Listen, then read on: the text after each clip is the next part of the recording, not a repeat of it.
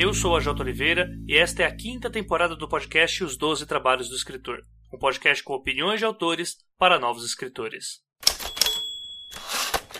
Lembrando que muito do que toca o nosso podcast vem diretamente do apoio dos nossos padrinhos e madrinhas, principalmente aqueles que contribuem a partir da categoria bronze, que é a nossa categoria de 15 reais. O meu agradecimento nominal aos padrinhos e madrinhas Clécio Alexandre Duran, Daniel Flador Rossi, Daniel Luiz de Paula Mendes, de Toledo, Diego Mas, Gabriel Mate de Moura, Gustavo Aranha, Ian Fraser, Janeto Ferreira Filho, João Marcelo Conte Cornetê, Karen Soarelli, ao Michel Costa, a Paola Siviero, ao Petrônio de Tiro Neto, ao Rafael Rodrigo dos Santos e ao Rubens Travassos Augusto Filho. E se assim como eles você também quiser contribuir para a continuidade desse podcast, faça sua parte através do link padrim.com.br barra 12 trabalhos e faça desse podcast mais digno dos seus ouvintes. Eu não tenho nem o que fazer de início, porque o assunto é tá todo mundo ficando maluco o... E não é porque o patrão mandou vender barato, é porque a gente tá isolado, pelo menos alguns estão. E quem está. Bem, não está fácil, né?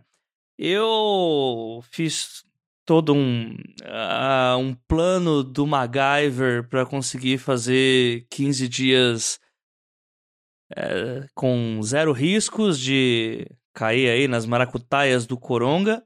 E hoje eu estou cumprindo isolamento numa casa alheia minha e eu não sei quando sairei. Talvez eu tenha escolhido ficar preso. Se cair uma bomba no centro de São Paulo, eu acho que eu não sobreviverei. Então fiquem aí sabendo que hoje eu não estou em Itaquera, olha lá. Mas hoje eu estou na casa do autor que vai falar aqui nesse episódio, veja só. E a gente vai falar sobre exatamente o isolamento, as consequências do isolamento, o que está acontecendo nessa porra toda e, principalmente, é realmente necessário produzir ao time no isolamento? E para falar com a gente, eu já dei a dica, para quem está acompanhando as redes sociais já sabe, uh, estamos aqui ao ritmo de forró e muita comida. Ah, vamos lá, com muita animação ali. Uhul. Isso, pronto, já é, essa foi a participação do Thiago. Não, mentira. Não, eu fiz uma péssima apresentação, na verdade, né? Tá muito difícil. Tá muito difícil agora ali, não tá não tá ornando, sabe? Tipo, agora todo dia é domingo ou segunda, sei lá, depende muito de quem tá falando. E como é que tá sendo para você o isolamento? Eu tô, eu tô de visita. Eu acabei de ter uma injeção de alívio que eu saí daquela rotina infinita. E para você, como é que tá sendo? Então, eu tô trabalhando de home office desde o início da, da pandemia, né? Então, assim, não, não, não tá sendo todo dia domingo, mas tá sendo todo dia. Os dias são, são simplesmente é, fim de semana e não fim de semana, né? são dois dias, duas variações de dia que, que tem, né? Então, basicamente, no momento, né, enquanto a gente grava isso aqui, que foi todo o plano de MacGyver que a gente fez, né? Eu tô, tô até de férias aqui, aquelas, aquelas férias que eu tô curtindo aqui nas praias do meu quintal. e... Eu tô há quatro dias aqui, nenhum ali foi pro quintal ainda, só pra deixar claro. Não fui ali para pegar as roupas do varal. Sabe? Ah, verdade, as roupas no varal são... é importante, é importante. E, bom, tá sendo... O primeiro tá, como tá sendo difícil para todo mundo, mas deixando claro aqui também que apesar de estar sendo difícil, pelo menos ainda estou mantendo emprego, tem um lugarzinho aqui para dormir, para surtar, enfim, quentinho, apesar do frio aí de São Paulo. Mas, bom, acho que todo mundo está precisando se adaptar e esse, esses, a esse velho normal aí que estão tão vendendo pra gente como se fosse o novo normal, mas é só o velho normal com, com sem cinema, né? Menos, menos para o Borgo. Eita, afrontoso.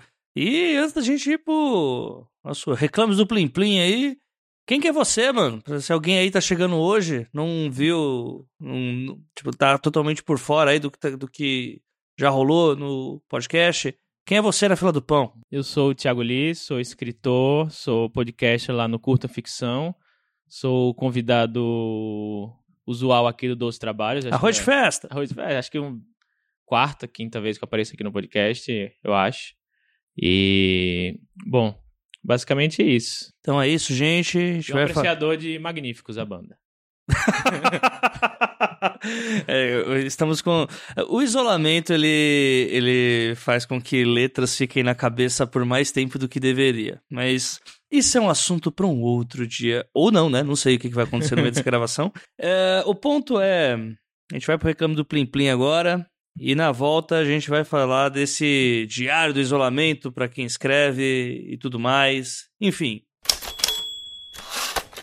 É, uma coisa que me fez querer gravar esse episódio, que foi muito bem pensado com antecedência, foi um, uma fala do Emicida que ele colocou lá no programa sobre o pessoal indo lá pedir para ele Pedir não, né? Mas meio que. É, no isolamento as pessoas não pedem mais, né? Elas simplesmente constatam. As pessoas têm gostado muito de constatar coisas, principalmente quando elas estão erradas. E aí digo, ah, cara, pô, agora sim, agora você vai fazer um monte de música, vai fazer um monte de álbum. Cara, não, mano, você tá louco. Não, cara, não quero ficar, tipo, criando música. Não é o momento, não é o que eu quero. Eu vou cuidar das minhas plantas e fazer meu queijo, tá ligado? E tá tudo bem. E não vai sair música nenhuma, não tô pronto para isso. E meio que tá rolando essa vibe com qualquer atividade artística, né? De que, pô, agora vocês estão no ócio. então, agora, se o que vocês escreviam antes, agora vocês vão escrever. E ao mesmo tempo, isso, isso gera para quem tá de fora, mas eu vejo que também rola essa contaminação para quem tá dentro também de, tá, beleza, agora agora eu não tenho desculpa. Agora que eu tô aqui no home office ou agora que eu tô aqui, sei lá, diminuiu minha carga de trampo, eu tenho que escrever, né? Eu tenho que criar, então eu queria começar o nosso papo hoje falando sobre isso, porque é algo que foi mais citado no começo, né? Porque até é, com o tempo as pessoas estão abandonando mais isolamento, né? Então, tá deixando. A questão isolamento já não é mais nem um, um fator preponderante mais no país, né? Mas você passou por isso também ou não? Ou. Senão eu vou fazer um monólogo aqui, só eu passei por essa merda e não. Sim, com certeza. Principalmente no primeiro mês, é, que acompanha o Curto Ficção lá, acho que logo no, no, no, início de abril, se não me engano, tem uma, até uma um especial lá de episódio sobre mercado editorial em tempos de pandemia. Eu entrevistei várias pessoas tal. E isso foi surgiu justamente da minha necessidade de. Agora eu tenho um pouco mais de tempo, já que eu não tenho que pegar transporte público aí para para ir trabalhar, né? E que aqui em São Paulo é um, é um, consome uma grande parte do tempo aí do seu dia. Então me vi com algumas horas livres no dia e pensando, eu preciso produzir, preciso produzir, preciso fazer alguma coisa, preciso né, tirar o atraso aí de coisas que eu, que eu não que eu não escrevi, que eu não produzi, que eu não gravei. E inclusive até até em questão de leitura aí, mas vamos, depois eu, eu parto, eu falo para disso. E e aí eu, eu comecei a mandar mensagem para várias pessoas, ah, tô querendo gravar um especial aqui no curta, fazer uma edição, uma edição fodona, tal, e aí lancei esse esse especial lá. E aí eu tava. Aí lancei, fiz até um, um piloto de um outro podcast que eu depois nunca, nunca engavetei. E comecei a escrever um, um livro que eu já tinha planejado. Eu fiz. O primeiro mês foi assim, era todo dia eu precisava fazer alguma coisa. E quando eu não fazia nada, eu ficava, putz, mas eu poderia tá, poderia estar tá produzindo agora porque eu tenho tempo e eu sei que quando isso passar, talvez eu vou, se eu voltar para minha rotina normal, eu vou deixar de ter tempo de novo, então eu tenho que aproveitar esse momento único aqui. e aí eu comecei a me, me cobrar muito, né? Acho que todo mundo começou a se cobrar muito de formas de, distintas. E depois, com o tempo, foi começando a, a diminuir a cobrança, a, ficar, a voltar um pouco pro, pro anterior. E eu comecei a produzir mais quando eu parei de me cobrar, né? Foi a partir de, de maio, junho, acho que foi quando eu comecei a produzir mais, escrevi muito, né? É, eu praticamente escrevi um, um livro em, quase inteiro durante, uma, durante, a, durante a pandemia. Então, como vocês estão vendo, a gente está falando com um hipócrita aqui, né? Ele conseguiu escrever um livro durante o isolamento, tá de parabéns, viu? Tá de par... Inclusive, quando eu cheguei aqui, Uh, no dia que a gente tá gravando, já tô há cinco dias isolado na casa de Thiago Lee. Eles estão me suportando, sim, estão conseguindo.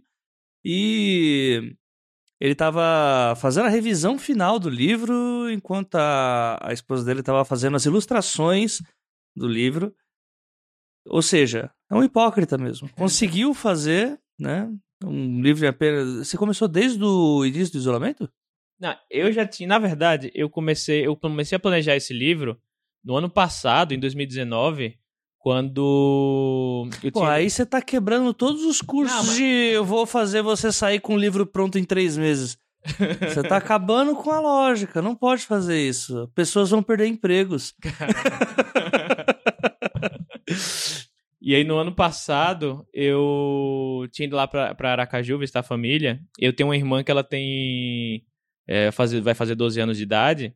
E ela, ela ficou, ficou triste, né? Falou: Ah, mas seus livros eles são voltados aí para adulto tal, não posso ler nada que você escreve, né? Quando é que você vai escrever um, um livro mais jovem aí? Aí eu, nesse dia, eu cheguei em casa, foi, eu peguei o caderninho lá e comecei a, a esboçar umas coisas, né? Ah, tá. Então isso já tava, a ideia já tava maturando de muito antes já. Sim, né? sim. É, e aí já tinha até coisas escritas, tinha capítulos que eu, eu joguei tudo fora, mas a essência tava lá, né? Aquele, aquele bom aquela boa ideia lá que a gente que a gente fala, né, de que às vezes você só nem sempre você só tá escrevendo quando tá escrevendo, né? Às vezes você tá, você tá pensando, você tá refletindo sobre uhum. coisas, pesquisando, faz parte do processo de escrita, né? Então, então foi isso. No, no final do ano passado eu já tinha essas ideias, já tinha esboçado alguma coisa. No início do ano eu comecei a escrever, escrevi um, uns dois capítulos que eram uma coisa completamente diferente do que se tornou no final. E aí, no começo da pandemia, eu escrevi, tipo, logo em março, início de abril, eu comecei a escrever loucamente lá, só que não tava. Eu tava tentando evoluir na ideia inicial lá, mas não tava rolando porque eu tava me cobrando, não, preciso. Preciso produzir, né? Com aquilo que eu tava falando. É engraçado que nunca vai com essa é. ideia, porque a, a iniciativa não é escrever, uhum. né? É simplesmente atender a uma expectativa que vem de fora, né? E não é. a expectativa que vem da gente mesmo. Né? Exatamente. E foi só quando eu passou esse primeiro mês e meio assim de, de cobrança, né? Dessa, disso que o KJ falou, né? Que vem de fora, foi que eu consegui passar uns dias. Uh, passar uns dias uh, refletindo sobre realmente o que é que eu queria escrever. E aí começaram a vir a, a, as ideias e também com pesquisa tal, começou a se consolidar mais na, na cabeça. E aí, lá pelo. um pouco antes aí do, do, do, meio do ano, né? O finalzinho do primeiro semestre, foi que eu sentei a bunda na cadeira e, e, comecei a escrever loucamente, porque aí sim eu já tinha tudo na cabeça que eu, preciso, que eu, que eu, que eu queria escrever.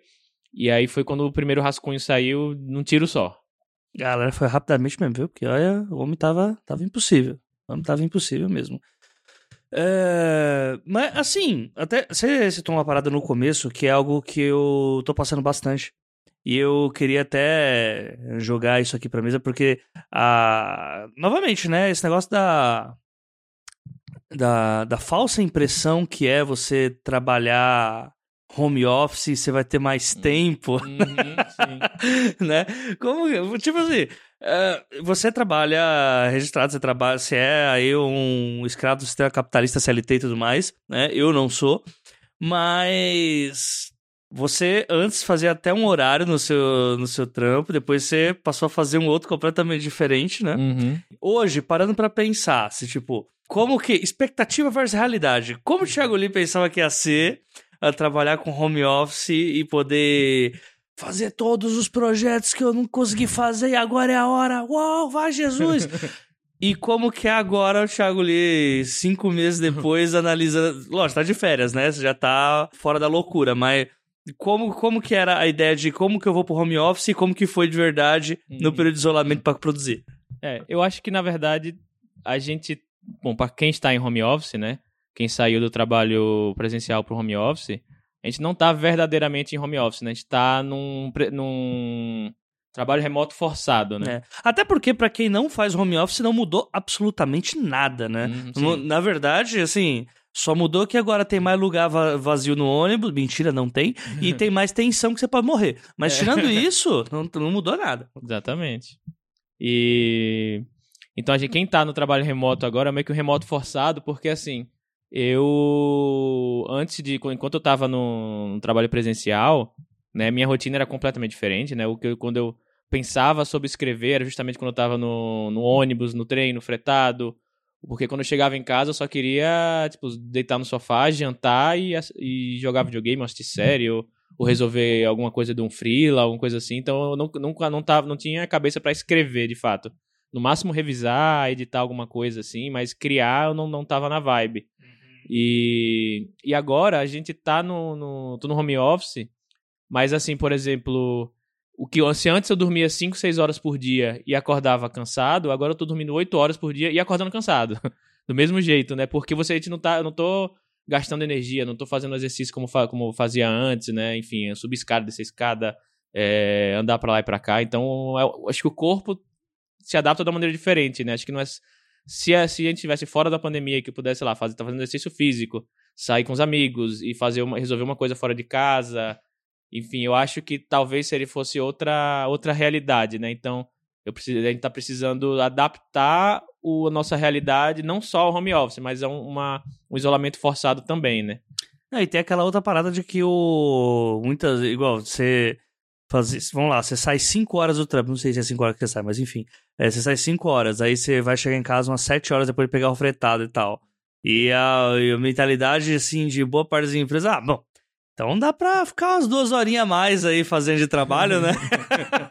aí acaba que. Não, em vez de eu. Pro, pro dono, é, em vez de eu ter esse funcionário aqui até às 5, eu vou ter ele até às 7 em casa. Exatamente. Né? Então, tipo, você tá trabalhando mais ainda, uhum. né? E, tipo, é, é uma sensação psicológica muito diferente de você ser cobrado no trabalho e ser cobrado na tua Sim. casa, né? Eu tô ali fazendo minhas necessidades dadas como número 2 no banheiro, vem uma mensagem do WhatsApp: Xabu, deu Xabu, acabou, vamos perder, faturamento de 50 milhões tá indo pro ralo. Esse tipo de coisa, é. né? É uma, é uma sensação diferente, né? E até porque, como, como eu pegava fretado para voltar, e assim, o fretado é oficial da empresa, tem um horário certo. Então, meio que é a desculpa perfeita para você, pra você sair no meio da reunião e falou, galera, bateu 6 horas, fretado vai sair em 10 minutos, assim. Não tem como ficar mais, porque não tem como voltar para casa se eu não pegar o fretado. Então, assim, meio que todo mundo sabe disso e respeita porque é o fretado da empresa, enfim.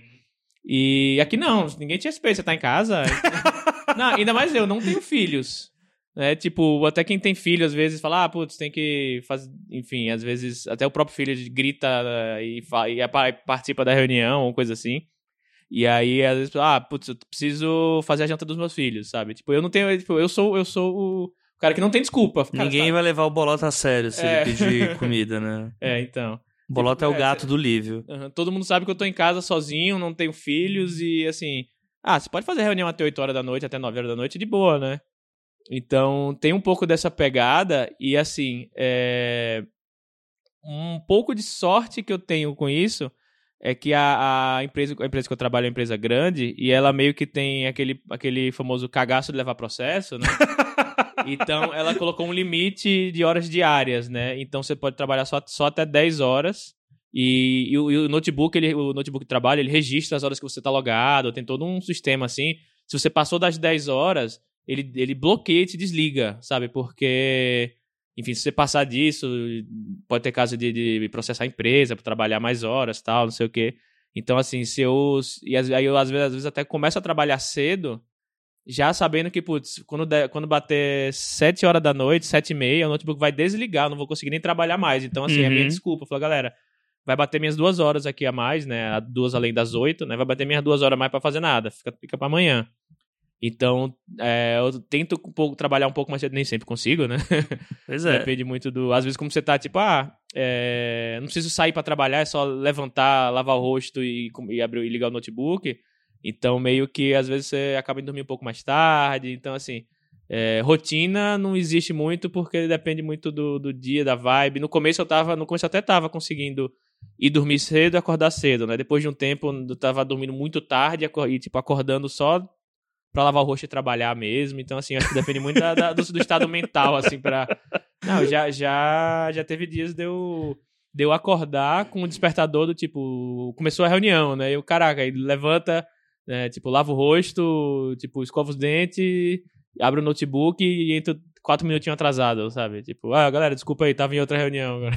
Aí, pra falar, não, mas isso aí é porque ele é CLT, e chefe é canalha, e chefe tem que acabar e tal. O meu lado da história é totalmente inverso, porque eu não sou um escravo da CLT, eu sou o cara que trabalha só com frila. E depois do isolamento, com essa. Né, para quem não sabe, eu sou eu edito podcast, também né, tenho minhas leituras críticas e tal. E a carga de podcast que eu recebi depois do isolamento é um negócio absurdo, porque as pessoas que não conseguiam, as pessoas que só conseguiam fazer gravações via vídeo, pessoal que trabalhava é, online e tal, todo mundo partiu para podcast porque é a alternativa mais fácil e acessível dentro de casa você ter um produto de melhor qualidade que vai ser passado por um grupo de pessoas. Então, hoje eu tô, hoje eu sou editor do podcast do Hospital Albert Einstein, do Saúde Diversidade. Eu sou editor do Magicando, lá do Mundo Freak, do Piruletas do Mundo Freak também. Estou editando mais dois projetos, um para uma para um site gigante de livros aqui do Brasil e outro, o outro é um projeto secreto, né? Não o meu projeto secreto, mas o projeto secreto de outra pessoa, né? E assim, é inacreditável como falta tempo. Eu, muitas vezes eu tô virando, tipo, a minha rotina meio morcego é de dormir às sete da manhã trabalhando. Né? Lógico, normalmente eu deixo ali meus três, quatro últimas horas acordado para algum lazer, alguma coisa. Mas em geral eu acordo trabalhando e, por exemplo, agora a gente acordou, deu meia hora acordado, a gente já tá gravando o podcast, daqui a pouco vou ter que editar, jogar pro ar e já partir para a próxima edição. E definitivamente, quanto mais podcast eu tenho para editar, cada podcast aí vai umas 6 horas de edição, 4 horas de edição, menos tempo eu tenho para escrever. E eu tô também com minhas ideias, tipo, na cabeça para jogar papel e no começo eu tava me sentindo mal pra caramba porque eu não tava conseguindo. Mas o ponto é que, sim, eu acho que se a gente parar para conversar um pouco mais com as pessoas que estão à nossa volta passando por isso, a gente vai perceber que não, não tem mais tempo. O tempo diminuiu, o tempo não uhum. aumentou. Né? Tá muito mais complicado fazer porque as demandas aumentaram. Né? Uhum. Não só de podcast, até leitura crítica, né? Eu, Sim! Eu também faço leitura crítica por fora também. E a quantidade de leitura crítica que eu tenho, que eu tenho rejeitado, passado por outras pessoas, porque é, eu estou fazendo uma leitura e até com vários, vários. Prêmio Machado tá vindo aí, é, tem muita submissão de agência, de editora. E eu não sei se as pessoas também estão começando a. estão usando esse tempo para escrever, quem não escreveu, para terminar algum, algum original, algum conto, não sei. Mas a quantidade de, de, de pedido de leitura crítica que eu tô negando, falando, cara, tô, tô com outra leitura aqui, não vou poder te atender, é bem grande. Então acho que. Não sei também se as pessoas estão tão, tão usando esse tempo aí para para produzir, né? Com certeza, com certeza. E isso leva a gente pro próximo, para a próxima parte aqui da pauta que eu, que eu fiz, que foi ao mesmo tempo que surge essa necessidade de criar o mais rápido possível, há também um, um desleixo natural, né? E não é, acho que não é nem uma questão de desleixo, é uma coisa natural mesmo de se acontecer, porque por que, que a gente fala que a, a gente quer produzir um monte de coisa e no fim a gente não consegue produzir nada? Porque no fim a gente foca em uma porrada de coisa e não consegue dar a qualidade necessária para trazer aquilo que a gente quer pro mundo, né? Uhum. No entanto, assim, ainda tem pessoas que conseguem tal. Tipo aquela história de, pô, escrevo o livro em um mês. Dificilmente isso vai sair num nível sequer higiênico, né, uhum. para ser colocado. E como o Thiago já citou, o Prêmio Machado, teve, tem outros prêmios também que já surgiram aí nesse, nesse período, inclusive as ações recentes do governo contra a literatura têm contribuído bastante para que novos prêmios sejam criados. Mas uh, existe realmente um aumento dessa de leituras críticas, de, até a falta de leituras críticas, uhum. né? Uh, gente publicando o livro a moda caralha porque preciso produzir, então preciso publicar, né? E acho que é bom a gente falar um pouco também sobre esse. Uh, esses envios, né, sobre esse não tratar direito da história simplesmente pelo fato de que eu preciso produzir algo o mais rápido possível, né?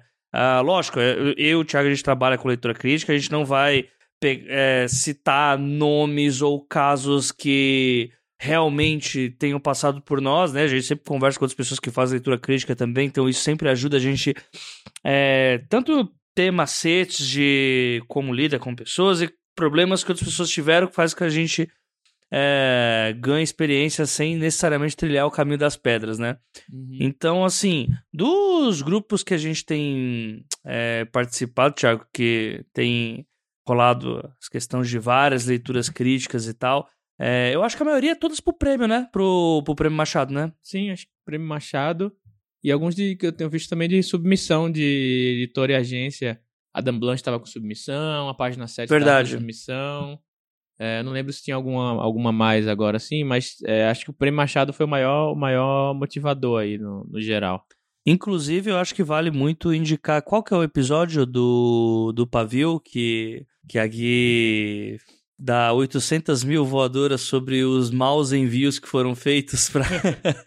tipo, o pessoal não lendo o edital e mandando um dia antes do edital começar, sabe? Eu acho que foi o Pavio 39 ou 40, foi um dos dois últimos. Enfim, chequem lá, chequem lá que tá sensacional. Tem um...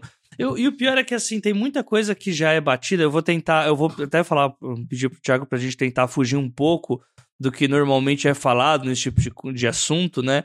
Porque realmente, assim, às vezes, não é nem questão de que cansa falar, né? Do tipo, tipo, dar uma de blazer aqui, nossa, vocês não aprenderam isso aí. Não, é que realmente quando a gente tá num período de, de pressão, assim, a gente comete erros que a gente não cometeria, uhum. né? Tipo, sei lá, colocar a panela quente dentro da geladeira, sabe? É, no meu caso, eu coloquei o detergente dentro da geladeira, mas tá tudo bem, gente. acontece, acontece esse tipo de coisa, né? E indo nessa linha, ô, Thiago, acho que dá pra gente dar uns toques pro pessoal, apesar que assim, tá? Não há um tempo muito hábil pra, pra tratar algo que já esteja sendo feito, né? Tipo, já tá nas suas 50 mil palavras e, pô, vou ter que voltar tudo agora.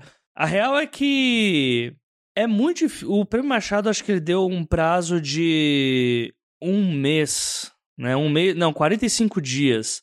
E nesse tempo é muito difícil você conseguir as 40 mil palavras que eles estavam pedindo, uhum. né?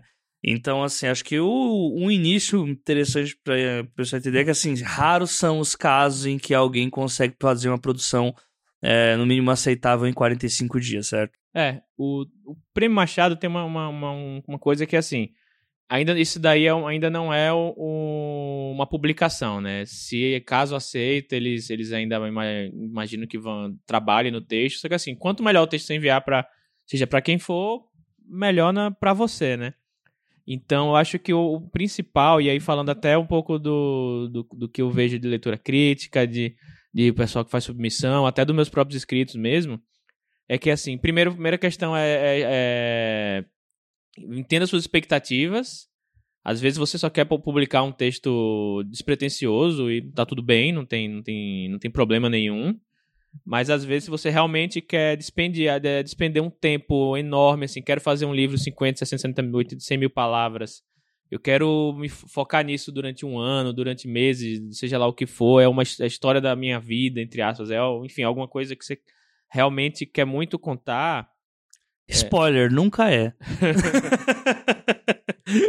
é. Eu acho que uma coisa acho que a se entender é que é é um processo longo no sentido que eu muitas vezes pego textos e assim, não tô falando nenhum, nenhum exemplo de nenhum exemplo recente nem nada, assim, eu digo no geral, muitas vezes alguém vem com um texto, às vezes 100 mil palavras, 120 mil palavras, ou até menores mesmo, falando, ah, essa história aqui, assim, com todos os detalhes, mínimos detalhes da, da história, às vezes com o mundo criado, ou às vezes com, enfim, todos os, os, os míseros detalhes, tipo, o nome dos personagens, cada um já tem um significado muito específico, e os planejamentos para o livro 2, ou algo do tipo assim, ou então um, um, um universo onde se passa esse livro, é, é que ele vai passar também o, o próximo da, o, o próximo livro que ele escrever, enfim, tudo um, um, plano muito, muito bem traçado.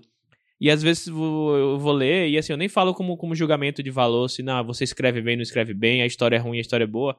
Mas assim, muitas vezes a história não, não tá pronta. E quando eu falo a história não tá pronta, é no sentido de que às vezes a, a forma de contar, a, a narração do, do não combina muito com a história.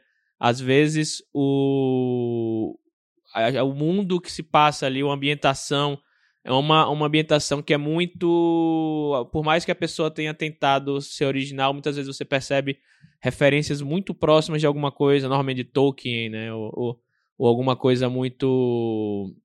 Muito pop. facilmente. Hã? Muito pop. É, muito facilmente reconhecível. Não que seja ruim isso, mas assim, às vezes você percebe que há a uma imaturidade na escrita, mas não que, que a pessoa precise ter uma escrita madura do início. E até na leitura mesmo, né? É.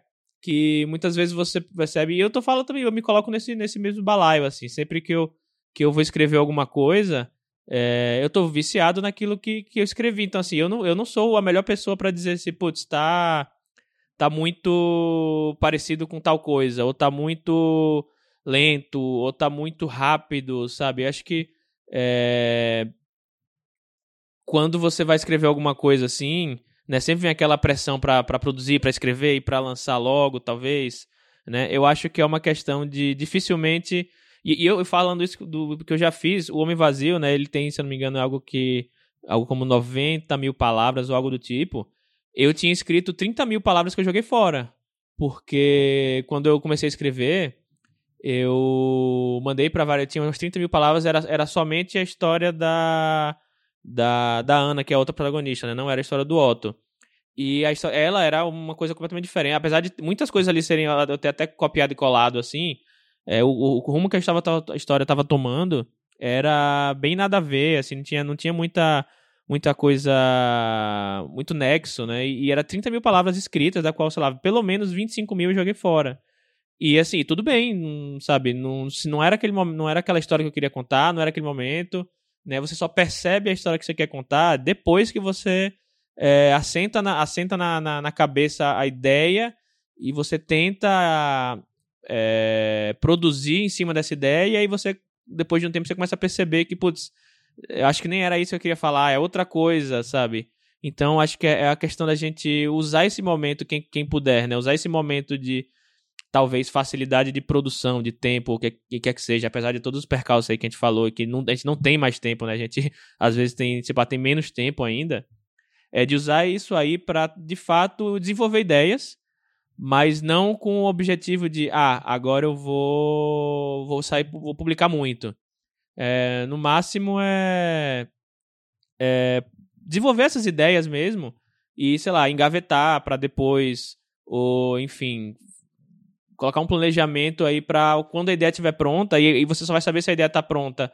É, um feedback seu, um feedback de uma, uma pessoa que você confia, às vezes um feedback de um profissional, às vezes é, uma editora. Eu, sei, eu conversei com as pessoas que foram rejeitadas pela Dan Blanche recentemente, falando do tipo, nossa, foi a melhor carta de rejeição que eu recebi na vida, porque é, eu recebi um e-mail falando, é, infelizmente sua história não foi escolhida, mas nossa, como eu amei sua história, é, só achei que aí, às vezes, sei lá, ou temática, ou então começo um pouco arrastado, ou algo do tipo assim, né? Fala de alguma coisa que foi um fator para o qual não foi escolhido, mas tipo, nossa, como você escreve bem, nossa, como sua temática é boa, nossa, como sua ambientação é boa, seu personagem é bom. E sabe, você pode ou evoluir essa história e publicar posteriormente, ou simplesmente falar, não, essa história, se não, não rolou desse jeito, vamos, vamos engavetar ela e vamos vamos pegar uma ambientação, vamos pegar um personagem, vamos pegar um, um conceito e, e, desenvolver de outra forma, sabe? Pois é, pois é.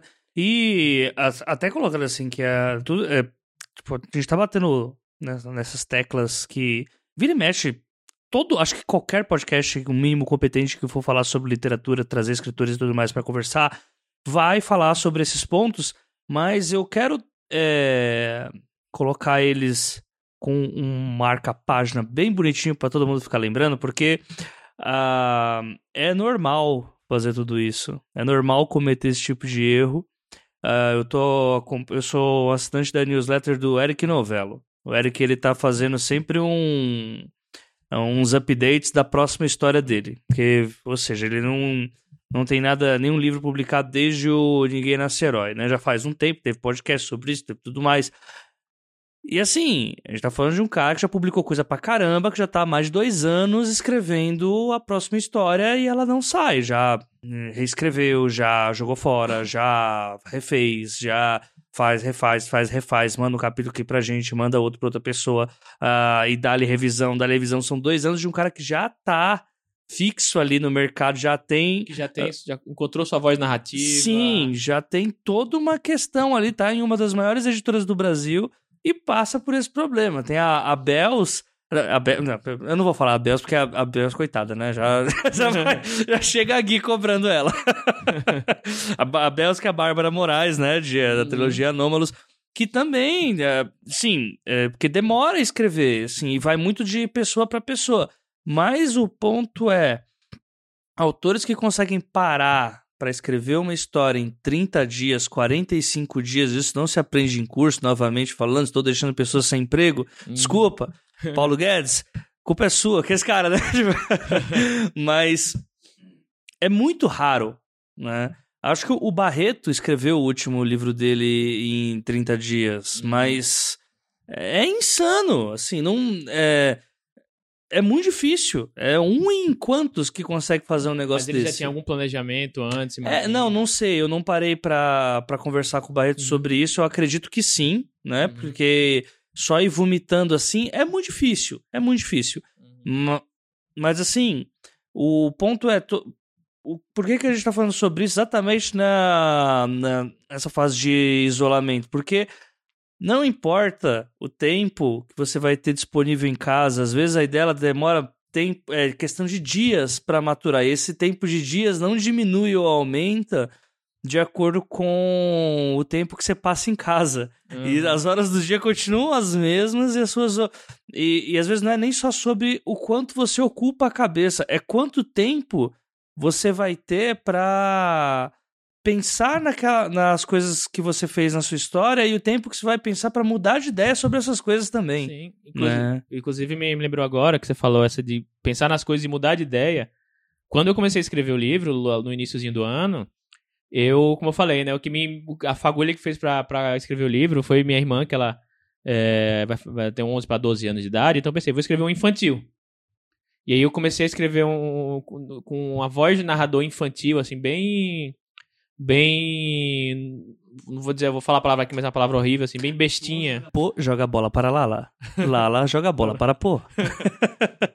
vou falar uma palavra aqui, mas não é o que eu quero dizer mesmo, mas entre aspas, assim, um livro, uma, uma narrativa, uma narração bestinha, assim, do tipo, bem, hum. bem água com açúcar. É, e aí eu comecei a perceber que é, conforme eu, eu, os capítulos passavam, ela ia ficando um pouquinho mais do infantil pro infanto juvenil e do infanto juvenil ia vindo para um young adult. é o subconsciente eu... falando, não suporto mais! e aí foi, tipo, percebendo do tipo.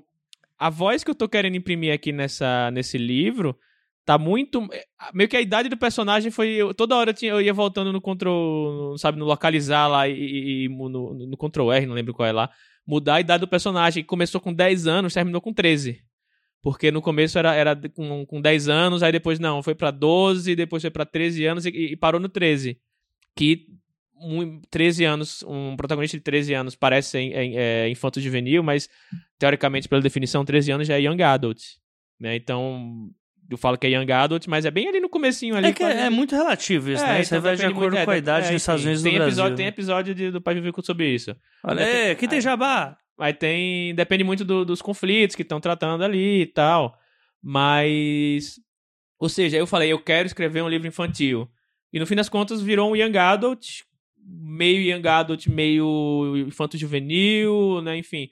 E aí eu só tomei cuidado para, por exemplo, não colocar palavrões, temas muito pesados, mas tem ali alguma, uhum. alguma coisa ali do, do, do, adolescente, né? Mas o começo, o começo era para ser infantil, mas assim, eu percebi que eu não estava me sentindo confortável, pelo menos naquele momento, com aquele tema, em escrever um infantil.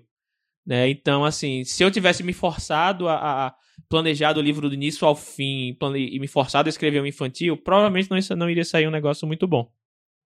Pois é, pois é. Eu, tô, eu já tenho até falado nas redes sociais há um tempo, já tenho a ideia do projeto secreto. Projeto secreto, tá acontecendo, está acontecendo.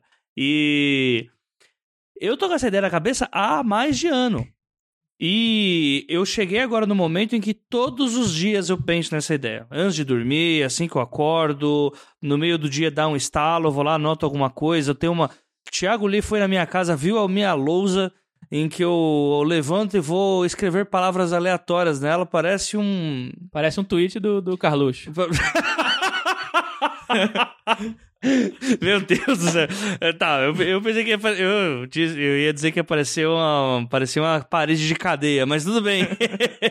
tudo bem. Acho que é, a parede de cadeia tem mais sanidade que o tweet do Carluxo, então é. talvez seja. E todas as vezes que eu paro para escrever, eu vomito, sai um monte de coisa, assim. O Thiago já leu alguma coisa já do que tá lá, eu acertei a voz de primeira, o negócio tá bem. Pra mim, eu tô achando, sim, tá uma das melhores coisas que eu já escrevi. De primeira vírgula, né? Porque quanto tempo você tem pensado nessa voz, né? Então... É, isso. Tipo, vários. Tem, dá, pra, dá pra você ir pegando a trajetória dos contos ali que eu tenho feito e falar, ah, aqui já tá chegando. Uhum. Canalinha. Mas o ponto é, ainda que beleza, eu tenho, eu tenho a voz na cabeça, eu tenho a história já na cabeça, eu já tenho planejado até a forma de lançamento. É, eu, sim, eu sou essa pessoa louca, assim, gente, desculpa. e ainda assim, não tem tempo para escrever, tipo, porque se eu não se eu não editar podcast, não pago minhas contas. Então aqueles 45 dias uh, pro Prêmio Machado já não valem de nada. E eu tô na minha cabeça o deadline que eu fiz é não ter um deadline. se sim, se der deu. Se não der, paciência, eu já pensei numa forma de lançamento, então tá tudo bem. Segue o plano. Eu comecei a encarar a ideia do Prêmio Machado, caso eu consiga enviar, caso eu consiga ganhar, caso... são muitos e se. Né? Se minha mãe fosse um canhão na Segunda Guerra Mundial, provavelmente eu não estaria aqui, porque canhões não se reproduzem. Né? O quê? Fica aí a dica pra história aí, gente. Meu Deus, não.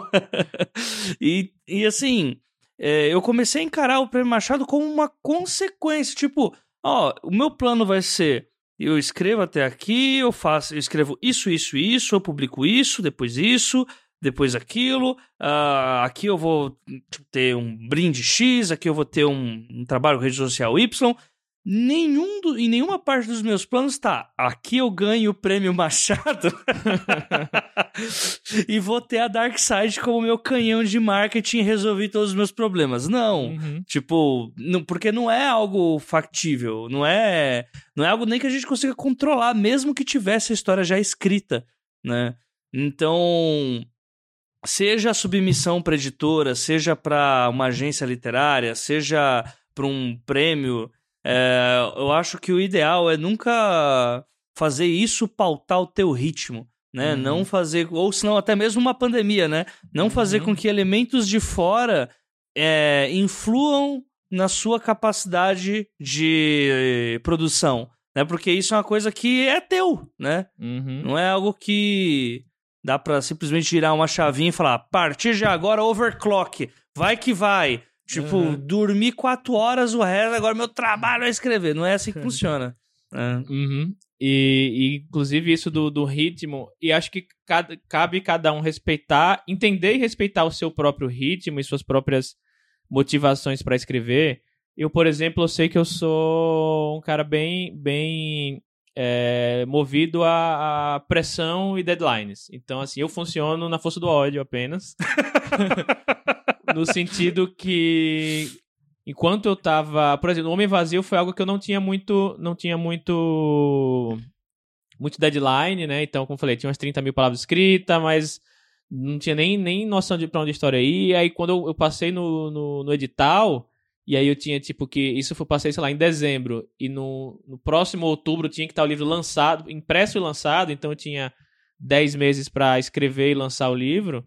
Então eu falei, pelo menos eu vou ter sete meses de escrita e três meses para para todo o processo editorial aí de, de, de, leitura crítica, preparação, revisão, impressão, etc, né?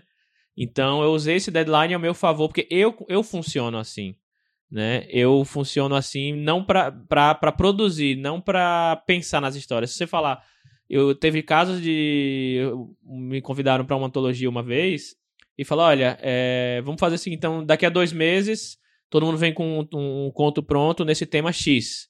E quando começou a se aproximar do deadline, faltando uns 15, uns 15 dias, eu cheguei para a pessoa e falei: olha, desculpa, mas eu não vou conseguir atender, é melhor você me tirar da antologia, porque eu não estou conseguindo funcionar, funcionar assim, porque está sendo um tema que está sendo, não, não imposto, mas está sendo sugerido a mim, um tema, e eu tenho dois meses para criar um, uma noveleta nesse, nesse tema do qual não, não surgiu espontaneamente de mim. Então eu, eu, eu me afastei da antologia porque eu não ia não estava conseguindo produzir. Eu falei, olha, né, eu, não, eu não funciono assim, desculpa tal, mas é, não vai rolar para mim.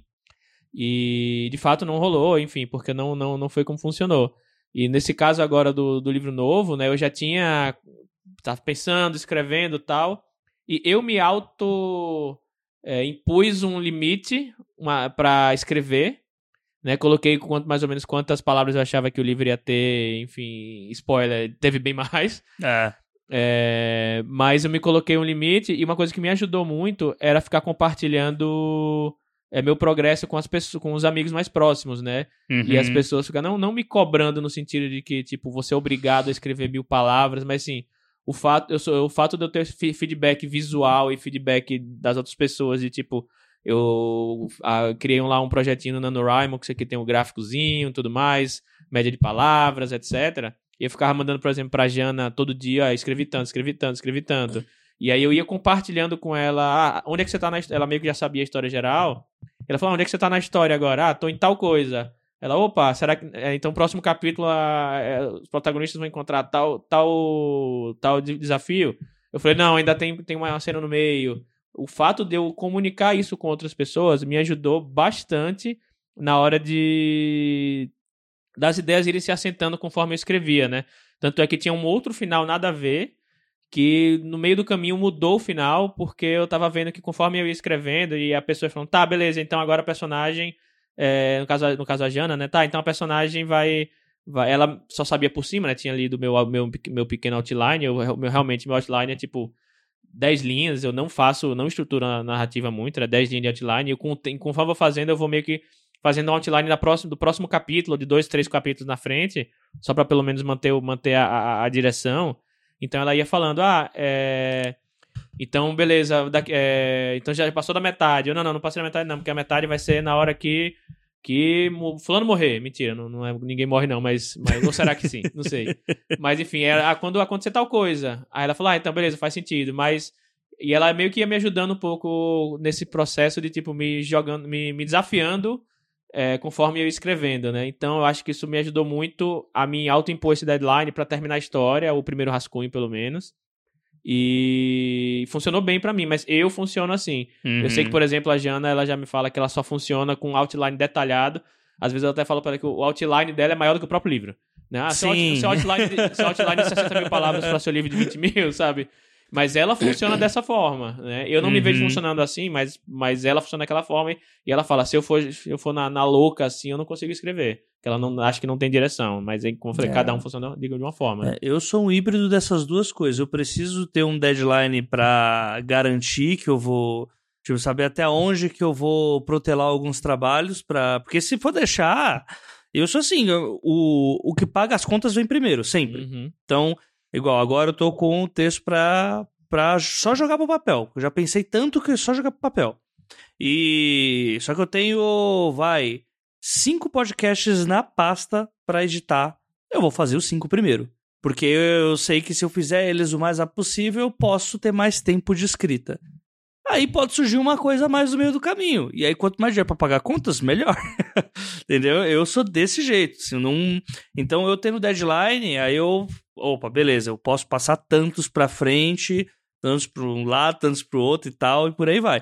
Mas, por outro lado, eu também preciso ter uh, um aprofundamento na ideia daquela história que eu estou escrevendo, porque senão também quando eu vou parar não sai nada. Né? Tipo, eu, como eu falei, eu, eu fico noiado pensando na parada. fico o dia inteiro. Uh, pô, mas aqui dá pra fazer tal coisa, tá? Mas aqui dá pra fazer. E, tipo, eu tô conversando sobre, sei lá, amoras.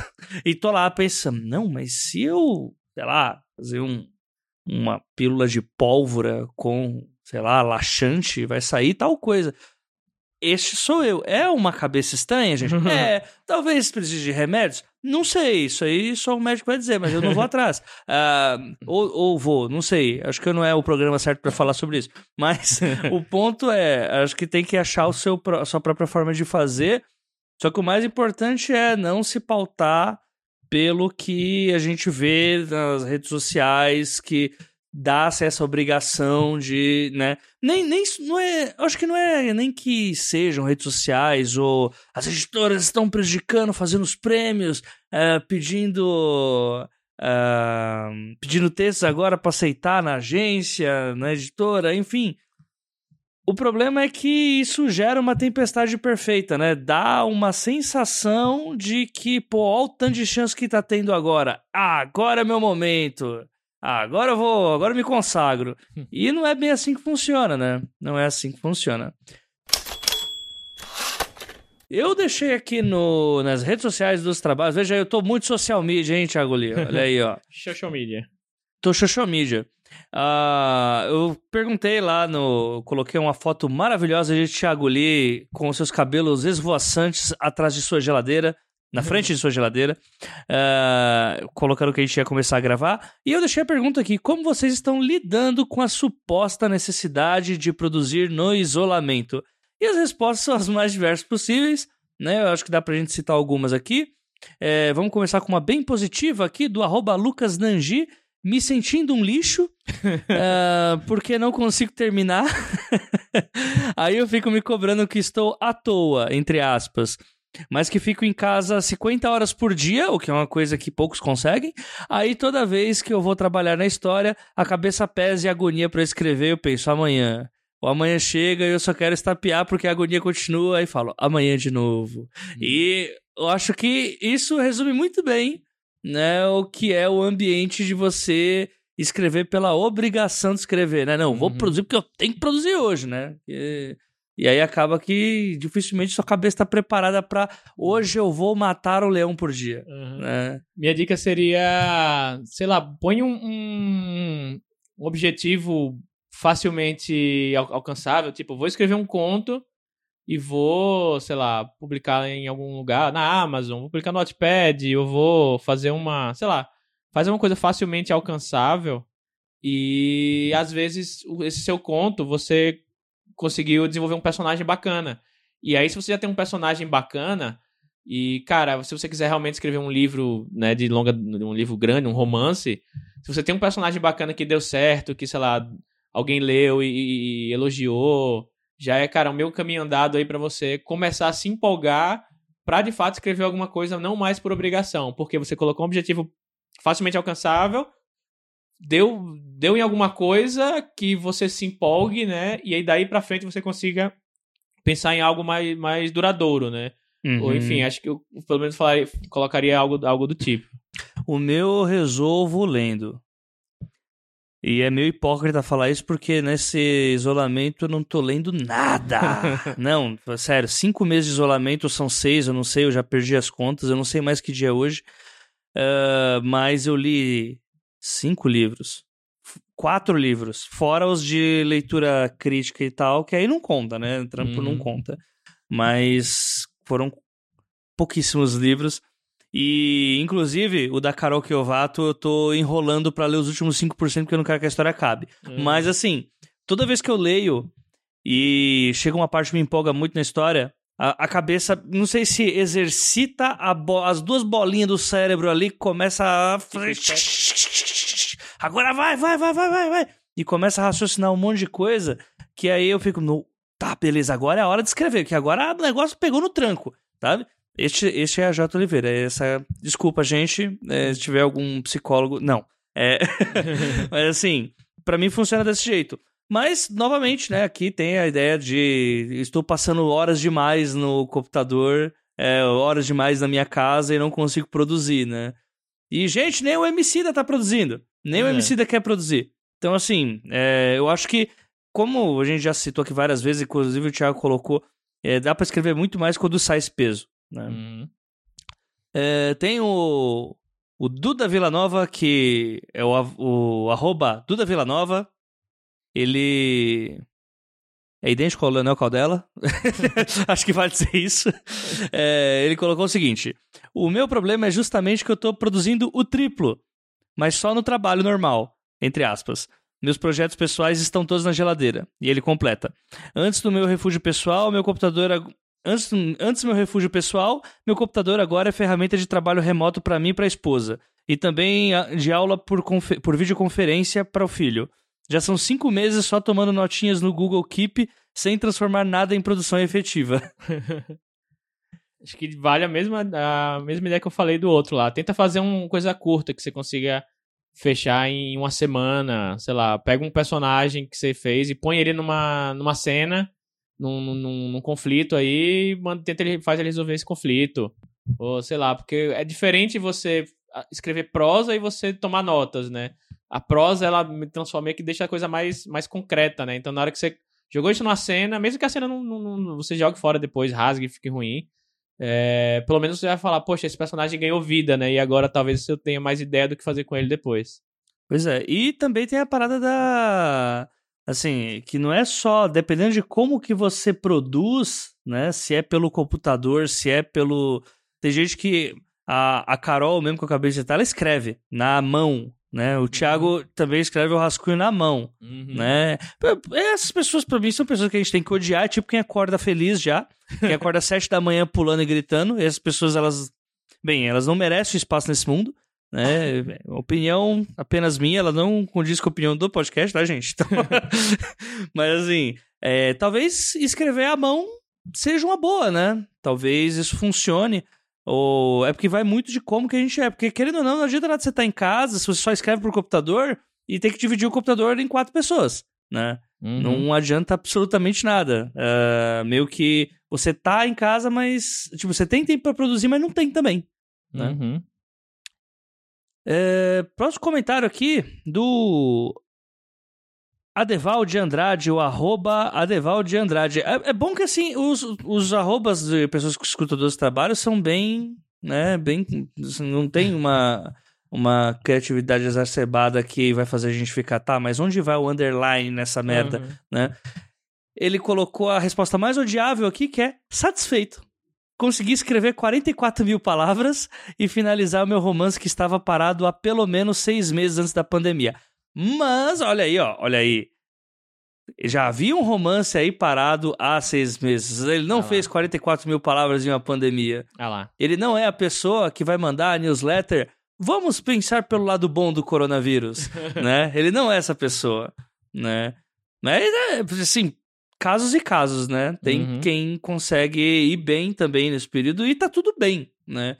E eu acho que até uma coisa que é, que é se fala muito pouco, né? Por, pelo clichê, se fala muito em façam terapia, pipipi popopó, mas não se fala o quão você ter uma estabilidade familiar é fundamental para você conseguir escrever o quanto você quiser. Com né? certeza. Né? Tipo, você ter apoio da família. Eu, eu lembro que a Jana uma vez estava falando pra gente no grupo que quando chegou a primeira tradução que tinha o nome dela, acho que foi o robô, não foi? Não, foi, foi um outro do Will Smith, eu acho. Não... Ah, pode crer, foi. É, tá, tá, enfim. E aí os pais fizeram um escarcel em casa, porque, oh, chegou a primeira tradução da Jana! E. Uau! Tipo, como que você não quer produzir mais? Eu, não, eu tô uhum. jogando toda a pressão do mundo na Jana agora desse episódio. É. Tá um beijo, Jana. Mas enfim, é, isso é fundamental para você conseguir produzir mais. E a gente tem um país que é modo desigual, que tem um monte de pessoas diferentes, famílias diferentes, e isso vai influir também na carga de escrita, né? uhum. né? Tipo, você não consegue escrever com a mesma frequência de quando você tá ok e de quando você tá, sei lá, se divorciando de um casamento de 25 anos, né? Caraca, né? Já deu uma... Algum, algum exemplo conhecido? Não, nenhum ah, tá. exemplo conhecido. É Até porque, foi, cara, foi quem, muito... quem fica casado 25 anos é, hoje? É foi, foi muito específico, 25 anos. Né? Tá, 23 e meio. Tá, mas é bem, bem real isso, por exemplo, aqui em casa, eu, quando eu me coloquei esse deadline aí de escrita, e aí teve uns dias aí que eu consegui escrever, eu escrevi bem pouco, assim, eu vi que não ia, eu terminei, eu terminei tarde o trabalho, e aí, tipo, escrevi, sei lá, 150 palavras e não, não rolou nada. E aí na sexta-feira eu queria tirar o atraso. E aí. E aí minha esposa aqui, a gente tava já pronta. Ela tava pronta. Frases soltas. E aí na sexta-feira eu queria tirar o atraso. então... Esse é Thiago Lee, gente. Esse é Thiago Lee. E aí essa já tava pronta no sofá com pipoca. Pera, Thiago, você tá, você tá entendendo pra onde que tá indo essa conversa? Vai chegar num, num lugar tá. menos 18. Não se preocupe. ok. ela já tava com o Netflix ligado lá pra, tipo, vamos terminar e assistir a série que, que eu falei, peraí, me dá mais meia horinha que, que, que eu tô terminando de escrever aqui, né? E passou 20 minutos, eu falei, é, não vai ser meia horinha não, me dá mais uma hora. Aí, tipo, ela falou, tá, vai, escreve aí, vai, eu vou fazer outra coisa aqui. Mas, tipo, ela não, tipo, não, o meu ambiente familiar, que basicamente eu, ela e o gato, é, tipo, propício a, tipo, termina o que você tem que terminar, tipo, se foca no seu livro, então, pelo menos eu tive esse privilégio de poder terminar meu livro tranquilo, mas, enfim, imagino que quem, quem sei lá, quem, quem tem filhos, que não pode dar, tipo, tem que dar atenção, né, se o filho tem algum problema, obviamente que 100% da atenção vai voltada pro, pro filho, né, ou enfim, quem tem outra, outras configurações familiares aí que não, não, não permitam esse foco tão grande assim na escrita, vai ser outra, outra realidade, né. Pois é. É, tem um comentário aqui da arroba Gabi Colissigno. Deixa eu chutar, é arroba, o nome dela é Gabi Colissigno, arroba Gabi Colissigno também. Peraí. Exatamente! Ah. Exato. Cara, existe um padrão de, de ouvintes dos trabalhos. A Gabi, que também já participou várias vezes aqui, é, várias não, mas participou aqui, participou do Damas. Então, tem participação ilustre. Vamos lá. É, eu tô criando o que dá, quando dá. Não é porque eu não saio de casa que eu sou obrigado a produzir mais. Lidar com uma pandemia e o estresse mental também cansa. Ponto. É, acho que esse tweet puto é também um bom resumo, né, do que... Né? Pra quem não sabe, a Gabi é agente literária da agência MAG, né, e, bem, se nem os agentes estão, tipo, ah, produzam, gente, é o momento. Não, talvez não seja vocês, né, não é ninguém né, que vai, sei lá, fazer 90 mil é. palavras em um mês. É. Seu próximo. será, que, será que MAG é acrônimo para Minha Agente Gabi? Se não começasse com H, seria incrível. Você tá pensando no H agora, né? Até o fim do episódio sai. Próximo arroba, Ana Fagundes Martino, quebrando a nossa lógica aí. Ana Dix. Ah. Olha aí. Como lido com todas as supostas necessidades? Resmungando um monte. Sério, agora, minha imaginação é o que tem mantido sã nesse caos. Estou focando nas minhas criações para não pirar, mas sem cobrança, senão um empeno. Empeno do verbo empenar, do verbo que não se usa há muito tempo, uh, pelo menos eu não ouço há muito tempo, desde. Uh, o que, que empena? Uh...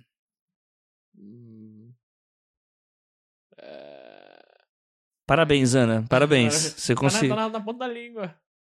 Aves. Não. Caralho, velho.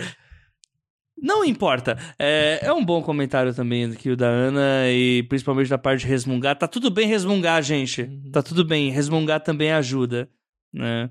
Uh, os outros comentários vão todos nessa linha, né? Acho que a gente tem um padrãozão aqui de como que como que as pessoas estão lidando com isso. Tem um comentário aqui do Fê Gomes, que é o Fê Max P E.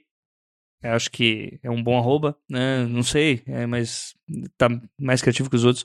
É, nenhuma crítica aos outros, tá? Muito mal, porque parece que eu tenho. Ele digitou um número de nove dígitos que eu não ousarei aqui em descrever. É, eu tenho xxx vezes mais tempo, mas também a mesma quantidade de distrações e falta de vontade, né? vai meio na mesma linha que a gente colocou. Uh, o JP Lima, que é o arroba JP Lima G. colocou: Eu estou lidando com calma, tô com ideia de livro novo, eu tô plotando bem devagar e me afogando em frilas que não me permitem pensar muito. Bem-vindo à minha vida. é isso. É exatamente isso. Uh, e tem o comentário também do Tom Borges, que é o arroba o Ailton Borges, eu pensei que é arroba Tom Borges, eu ia ficar chateado com isso. Uhum. Como que eu tô lidando com isso? Uma montanha russa. Com exceção do podcast. Tem dia que me sinto produtivo, mas não consigo produzir. Rascunhos, ideias de projetos ou alterações de, de outros o dia todo. Tem dia que sai alguma coisa, mas a maior parte do tempo eu fico lamentando que deveria fazer mais como os outros. é, é, vamos ver, é um grande padrão mesmo, né? É um grande padrão e eu acho que a gente conseguiu colocar bem aqui no episódio que tá tudo bem hum. não não conseguir produzir é nessa, mundos e fundos. Nessa, nessa sociedade capitalista, oh! ela meio que baliza todo mundo pela mesma régua, né? Então, assim, se você pega o, o escritor privilegiado que consegue escrever muito e, enfim, é, sei lá, lança livro todo ano, por exemplo, algo do tipo, então você se sente. Se você não, não produz tanto quanto, você se sente inferior por não produzir a mesma coisa que às, às vezes sua realidade é completamente diferente da, de quem consegue produzir muito mais, entendeu? E isso é uma culpa que é, é, o capitalismo ele se, ele se alimenta disso, né? Uhum. Que você uhum. e aí ele sai, tá, sai te jogando curso de como produzir em 30 dias, né? Enfim, aí isso mexe com saúde mental e aí te joga, né? Financeira Uhum. também, porque não, não É. vale nada. Ok. aí te joga remédio, te joga todo tipo de, de, de coisa pra, reme pra remediar o, o que você tá sentindo de ruim, né? Porque o, o nosso tema ele não tá, não- ele não, não, não foi feito pra atacar a, a, a fonte dos problemas e sim pra ficar te, remedi te vendendo coisa pra remediar e você se sentir mal por isso. E então assim, gente, não se bali não se balizem por, por outras pessoas, né? Tem eu sei que é difícil, né? Eu posso estar falando isso aqui é, de da boca pra fora. Até porque tem muita gente que ainda, tipo, não é um erro isso, mas que escreve pra ganhar dinheiro, Uhum. né? E, enfim, é, não tem... É, a grande treta aí é como ganhar dinheiro nesse mercado aí precisa ganhar dinheiro o mais rápido possível, Uhum. né? Mas quem que tá publicando um monte de livro hoje? Fora o Felipe Castilho. Né? Porque Felipe Castilho é uma desgraça, né? Maldito. Maldito do caralho. O Felipe, nós te odiamos. Mentira, não te odiamos, mas, porra, eu vejo a produção do Felipe Castilho e fico, caralho, mas é necessário mesmo isso? É Pra que tudo isso, gente? O homem não para, o homem tá... Aí amanhã vai lá, publica a série, aí depois de amanhã publica um livro, aí depois de amanhã começa o projeto no Catarse com quadrinhos, daqui a pouco tá fazendo uma série no GNT, é GNT? Eu acho que não sei. Olha, não importa, gente. Bem, fica aí esse. é, patrocina nós, Globo, né? E, enfim, é, tipo, fora ele, um ou outro autor independente, como eu falei, é exceção, não é a regra, Uhum. né? Não é a regra. E eu acho que dá pra gente finalizar com o último comentário que acabou de chegar dessa musa sensata, que é Letícia Zumaeta, que é a agente da. Da autoria. Ela é Isso! assistente, assistente lá na, na agência autoria. Isso. E ela colocou o seguinte: Eu lido com isso entendendo que não dá pra ser produtiva sempre e tentando não me cobrar muito. ênfase no tentando. eu acho que é, é isso, né? Eu acho que é isso. É, como que eu posso dizer? Eu, eu queria muito fazer um episódio desse tipo já fazia um bom tempo, porque de fato, assim, até. É, lógico, eu não vou problematizar aqui o Thiago colocou sobre postar sempre o número de palavras que você consegue, porque isso é algo pessoal nosso. Uhum. Mas não levem isso como, meu Deus, ele escreveu 900, eu preciso fazer 1800, porque assim, não, não, não, estamos aqui num refrão de Cigarro do System of a Down. Não estamos, não é uma medição peniana. Não é, é tipo, é- então tá tudo bem, você não produziu tanto que o vizinho produz, né? A, a ideia que é acentuar que é cada um no seu tempo e se não dá pra fazer o concurso de hoje, não dá pra concorrer no concurso de hoje, na, na parada, no, na, na bateria de, de manuscritos que uma editora X ou uma agência Y vai, vai aceitar, pô, ano que vem tem outra, né? Uma coisa que não acaba é isso. É, Pelo menos esperamos que não, né? Ultimamente a gente não sabe, porque imposto livre é foda. Uhum. Mas hum, eu acho que o resumo é cada um tem seu tempo e tá tudo bem você não produzir na quarentena. né? É, eu tinha isso muito com leitura, ainda tenho. Eu eu leio muito devagar. E aí eu lembro que eu coloquei, sei lá, em 2017, eu coloquei meu planejamento de ler 30 livros no ano. E aí eu ficava, tipo, ah, procurando livro, livro curto pra ler e tal, e eu vi que eu não tava. Meu Deus, qual o sentido? É, então. É porque, tipo, eu tinha colocado no, no Goodreads lá a meta do. E, tipo, eu não tava batendo e eu fiquei meio que me, me, me impressionando muito. Até que eu percebi, né? Quer saber? E aí, tipo, em 2018, eu acho, eu coloquei é, meta do ano 12 livros. Tipo, um livro por mês. E, e tinha livro, livro gigante, tinha um livro lá que tinha 800 páginas, sabe? Tinha, tinha de tudo. E eu, eu até consegui fazer com folga, né? Até peguei mais livros pra ler depois disso. Mas porque, tipo, eu não tava me cobrando. Eu tava colocando um, um- um- o, lá no Goodreads só pra saber como é que eu tava lendo, se tava lendo bastante ou não. Mas eu não eu botei uma meta bem, assim, bem baixa, assim. Tem muitas pessoas que vão falar, mas você lê 12 no ano, isso é muito, sabe? É, e ok, enfim, cada um tem sua. Mas eu, eu tenho, como tem gente que lê 50, 100 no ano, já, tipo. É, e não julgando também, cada um lê é, quantas, quantas é, conseguir absorver e quantas conseguir consumir de livro. E só que assim, eu coloquei uma, uma 12 livros que pra mim era completamente factível e sem querer me forçar muito. Então, assim, eu, eu bati a meta na tranquilidade e ainda, ainda me deu, deu vontade de ler mais, entendeu? Acho que é, é, serve também pra leitura também. Você não só ficar se forçando a, a querer ser o, o literato aí, ficar lendo todos os livros, os clássicos e todos os livros é, contemporâneos aí é, o tempo inteiro. Até porque só a Gabi Colissigno consegue fazer isso. Isso. Né? Que lê 200 livros por ano, Uhum. é uma coisa que eu nunca vou entender. Mas, enfim, não pode disputar, gente. Não é pra disputar. não é, no mundo não é disputa. Né? E eu acho que é isso, né, Li? Acho É que isso. deu pra gente falar bastante coisa. Então vamos aqui pra parte do Jabá. Jabazex, porque Thiago Lee, um dia depois de lançar esse podcast, está lançando livro. Olha aí, já falou aqui um pouquinho sobre ele, mas agora eu vou pedir para um enfoque maior rolar aí, né? Fala aí o que, que você vai lançar. É, o livro se chama A Maldição do Carneiro de Ouro. É uma, uma ficção, é, uma, uma, uma fantasia, né? Que tem pega elementos de lendas urbanas, um pouco de, do, de tradições é, sergipanas, que é onde eu, onde, eu, onde eu nasci e cresci. E, bom, a sinopse do livro em si, ela conta a história de Bia, que é uma, uma garota aí de 13 anos que ela tendo problemas familiares em casa, tá com dificuldade de passar de ano. E a última coisa que ela precisava era ser, ser perseguida por criaturas sobrenaturais, né? Quem nunca? Pois é. E, e aí ela conhece uma, uma menina chamada Cayena, que ela, ela é a- aprendiz de, de catalendas, que é uma. uma o, ela tá, segue os passos do tio dela. E ela, a- enfim, conhece a Bia e fala que tem como ajudar ela a se livrar desses, dessas criaturas que estão atormentando ela constantemente, né?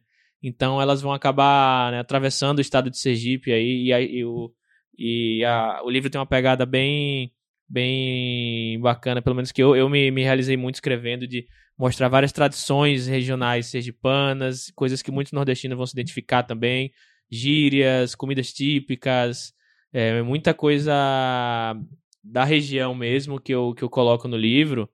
E elas vão, enfim, acabar indo, indo de uma jornadinha aí pra identificar qual é a origem aí dessa maldição que tá atormentando a Bia, é, juntas com o Douglas, que é o, o, o terceiro aí, o terceiro personagem do trio, que é o amigo, um amigo de infância aí da Bia. E juntos os três vão acabar tentando descobrir qual é a origem aí dessa maldição que tá, que tá afetando a vida da Bia, enquanto ela lida com os problemas em casa e na escola. É isso aí. Então, acho que gente, vocês sabem onde encontrar o Thiago. É só vocês ir lá no Curta Ficção também. Além disso, redes sociais. arroba Thiago Eu Li. Então, Thiago com TH, eu li com dois S, como Bruce Lee ou Rock Lee. É isso aí. Que são todos parentes, inclusive. Uhum. Né? São todos A Rita parentes. Lee também. A Rita Lee também. Todos são parentes. Tem todo um. Uma. Uma árvore genealógica. Exato. Poste essa árvore genealógica para quem estiver escutando esse podcast lá, acompanhar quem é a sua família. Né? Então, acho que é isso, gente. Por hoje é só. A gente fica por aqui. E a gente se vê na próxima quinzena. Um abraço pra todo mundo e falou! Falou! E chegamos ao fim de mais um episódio aqui do podcast Os Doze Trabalhos do Escritor, mas ele não precisa necessariamente acabar por aqui. Se você quiser falar conosco, deixar suas perguntas para o convidado, deixar impressões do podcast ou comentário simples, então vai lá nos nossos perfis das redes sociais, nos sigam e deixe seu comentário através do Twitter, do Instagram ou do Facebook e através do arroba Os 12 Trabalhos. O os é artigo, o 12 é número e trabalhos é normal, é como é trabalhos de verdade. Ou senão você também pode mandar um e-mail através do os12trabalhos@gmail.com.br. Caso queira nos ajudar, além do financiamento que temos no Padrim, você também pode comentar no post do episódio no site da Audiocosmo, ou comprar através dos links que nós oferecemos os livros mencionados nas entrevistas, pois os preços são promocionais e sempre vem uma fatiazinha aqui pro podcast. Dito isso, uma ótima quinzena a todos e não se esqueçam, sejam dignos de suas histórias. Até o próximo episódio.